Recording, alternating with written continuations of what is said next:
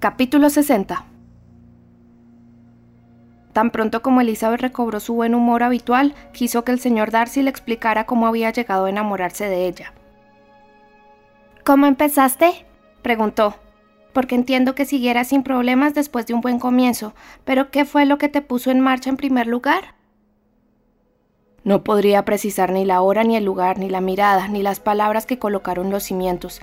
Hace demasiado tiempo, ya estaba a mitad de camino antes de saber que había empezado. Pues a mi belleza te resististe desde el primer momento, y en cuanto a mis modales, mi comportamiento contigo estuvo siempre al borde de la descortesía, y cuando te dirigía la palabra siempre estaba más dispuesta a molestarte que a otra cosa. Vamos, sé sincero, ¿te gusté por mi impertinencia? Sin duda por la viveza de tu ingenio. Será mejor que lo llames impertinencia sin andarte con rodeos. Era muy poco menos. La verdad es que estabas harto de cortesía, de deferencia, de exceso de atenciones. Estabas cansado de mujeres que siempre hablaban y miraban y hasta pensaban con el único fin de conseguir tu aprobación. Yo desperté tu interés porque era muy distinta. Si no fueses tan buena persona me habrías aborrecido, pero a pesar de tus esfuerzos por disimularlo, tus sentimientos han sido siempre nobles y justos, y en el fondo de tu corazón siempre has despreciado a las personas que tan asiduamente te cortejaban. Ahí lo tienes, te he evitado la molestia de explicármelo, y realmente, pensándolo bien, empieza a parecerme perfectamente razonable. Es cierto que no sabías de mí nada realmente bueno, pero nadie piensa en eso cuando se enamora. ¿No hubo nada de bueno en tu cariñoso comportamiento con Jane cuando estuvo enferma en Netherfield? Mi queridísima Jane, ¿quién hubiera hecho menos? Pero no tengo inconveniente en que hagas virtud de la necesidad. Mis buenas cualidades están bajo tu protección y has de exagerarlas todo lo que puedas. En compensación, a mí me corresponde hallar ocasiones para importunarte y pelearme contigo cuantas veces pueda, por lo que empezaré ahora mismo, preguntándote por qué al final estabas tan poco dispuesto a ir al grano, qué te hacía mostrarte tan reservado cuando viniste a verme por primera vez y después cuando comiste aquí, por qué, sobre todo al presentarte, diste la opinión de que yo ya no te interesaba. Porque estabas muy seria y silenciosa y no me diste ánimos en absoluto. Estaba muy nerviosa, yo también. Podrías haber hablado más conmigo cuando viniste a comer. Podría haberlo hecho un hombre menos enamorado. Es una lástima que tengas una respuesta tan razonable para todo y que yo sea lo suficientemente razonable como para aceptarla. Pero me pregunto cuánto tiempo hubieras seguido así, dejado a tu propia iniciativa. Me pregunto cuándo hubieras hablado si yo no te hubiera preguntado. Mi decisión de agradecerte tu bondad con Lidia tuvo sin duda un gran efecto, demasiado me temo, porque no te queda muy mal parada la moral si nuestra felicidad nace de un quebramiento de promesa, puesto que yo no debía mencionar el tema, eso no puede ser. No te angustias, la moral queda perfectamente a salvo. El injustificable empeño de Lady Catherine en separarnos sirvió para acabar con todas mis dudas. No debo mi felicidad presente a tu ardiente deseo de mostrarte agradecida. No tenía intención de esperar a que me dieras una oportunidad. Las noticias de mi tía me habían dado esperanzas y estaba decidido a obtener de inmediato una respuesta tuya. Lady Catherine nos ha sido de infinita utilidad y eso debería alegrarle porque le encanta ser útil. Pero dime, ¿para qué viniste a Netherfield? ¿Únicamente para cabalgar hasta Longbourn y ponerte nervioso o te proponías algo más importante? Mi verdadero motivo era verte y averiguar, si me era posible, hasta qué punto cabía esperar que llegaras a quererme. El motivo oficial, el único que yo reconocía, era comprobar si tu hermana seguía enamorada de Bingley y, en caso afirmativo, hacer a mi amigo la confesión que después le hice. ¿Tendrás alguna vez el valor suficiente para anunciar a Lady Catherine lo que se le viene encima?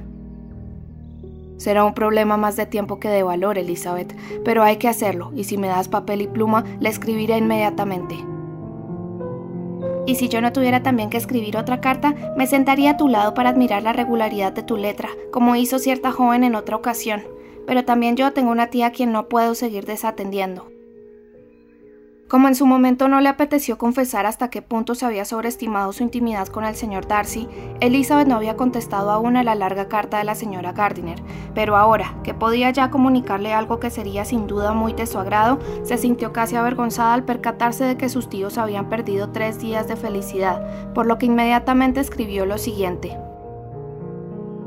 Le hubiera dado antes las gracias, mi querida tía, como era mi deber hacerlo, por la larga, amable y satisfactoria descripción que me hizo de todos los detalles relacionados con la boda de Lidia, de no haber sido, la verdad sea dicha, porque estaba demasiado enfadada para escribir. Había usted supuesto más de lo que en realidad existía, pero ahora ya puede usted suponer todo lo que quiera. Deje correr la fantasía, permita que la imaginación emprenda todos los vuelos que el tema permite, y a no ser porque me imagine usted ya casada no se equivocará demasiado. Vuelva a escribirme enseguida y alábelo aún mucho más que en su última carta. Tengo que agradecerles una y otra vez que no fuésemos al distrito de los lagos. Qué tontura la mía querer ir allí. Su idea del faetón tirado por ponis es estupenda. Haremos todos los días el recorrido del parque. Soy la criatura más feliz de la tierra. Quizá otras personas lo hayan dicho antes, pero ninguna con tantos motivos. Soy incluso más feliz que Jane. Ella solo sonríe, yo río. El señor Darcy les manda todo el cariño del mundo que aún le queda después de atender a mis necesidades. Les comunico que tendrán que venir a pasar las navidades en Pemberley con nosotros. Suya, etcétera. La carta del señor Darcy a Lady Catherine estaba escrita en un estilo diferente, y también distinta de las anteriores fue la que el señor Bennet envió al señor Collins en respuesta a la última suya. Mi querido señor, he de molestarle una vez más para solicitar su enhorabuena. Elizabeth será pronto la esposa del señor Darcy. Consuele a Lady Catherine lo mejor que pueda, pero si yo fuera usted me pondría de parte del sobrino. Tiene más que dar. Suyo afectísimo, etcétera. Las felicitaciones de la señorita Pingley a su hermano por su próximo matrimonio fueron tan afectuosas como insinceras. Caroline escribió incluso a Jane en aquella ocasión para expresarle su alegría y reiterar todas sus antiguas profesiones de afecto. Jane no se llamó engaño, pero se conmovió, y a sabiendas de que no podía fiarse de ella, respondió de una manera mucho más afectuosa de la que su futura cuñada se merecía. La satisfacción de la señorita Darcy al recibir una información parecida fue tan sincera como la de su hermano al enviársela. No le bastaron cuatro carillas para manifestar su júbilo y su sincero deseo de que Elizabeth la quisiera como hermana. Antes de que pudiera llegar respuesta alguna del señor Collins o la enhorabuena para Elizabeth de su esposa, la familia de Longbourn supo que los Collins se habían presentado en Lucas Lodge, la razón de aquel repentino traslado se conoció pronto. A Lady Catherine le había contrariado tanto el contenido de la carta de su sobrino que a Charlotte, realmente contenta con la boda de su amiga, le faltó tiempo para desaparecer hasta que pasara la tormenta.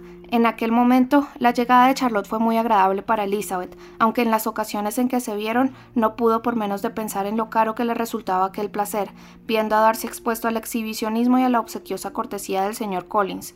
Su prometido, sin embargo, lo soportó con admirable calma. Fue capaz incluso de escuchar con notable compostura a Sir William Lucas cuando le felicitó por llevarse la joya más resplandeciente de la región y cuando expresó a continuación sus esperanzas de que todos se reunieran con frecuencia en el palacio de St. James. Si se encogió de hombros, esperó a que Sir William se hubiera perdido de vista. La vulgaridad de la señora Phillips fue otra prueba, quizá mayor aún, para su paciencia, y aunque la tía de Elizabeth, al igual que su madre, le tenía demasiado miedo para hablar con la familiaridad que propiciaba el buen humor de Bingley, no podía evitar ser vulgar cada vez que abría la boca, ni tampoco su respeto por Darcy, aunque la hiciera más callada, servía en absoluto para hacerla más elegante. Elizabeth procuró en lo posible evitar que tuviera que fijarse en cualquiera de las dos, y estaba siempre ansiosa de guardarlo para sí y para los miembros de la familia con los que Darcy podía conversar sufrir demasiado. Y aunque los sentimientos de incomodidad provocados por todo ello privaron a la época del noviazgo de buena parte de su placer, contribuyeron a aumentar sus esperanzas para el futuro, y Elizabeth aguardaba con deleite a que llegara el momento en que pudiera cambiar una sociedad tan ingrata para ambos por toda la comodidad y elegancia del grupo familiar de Pemberley.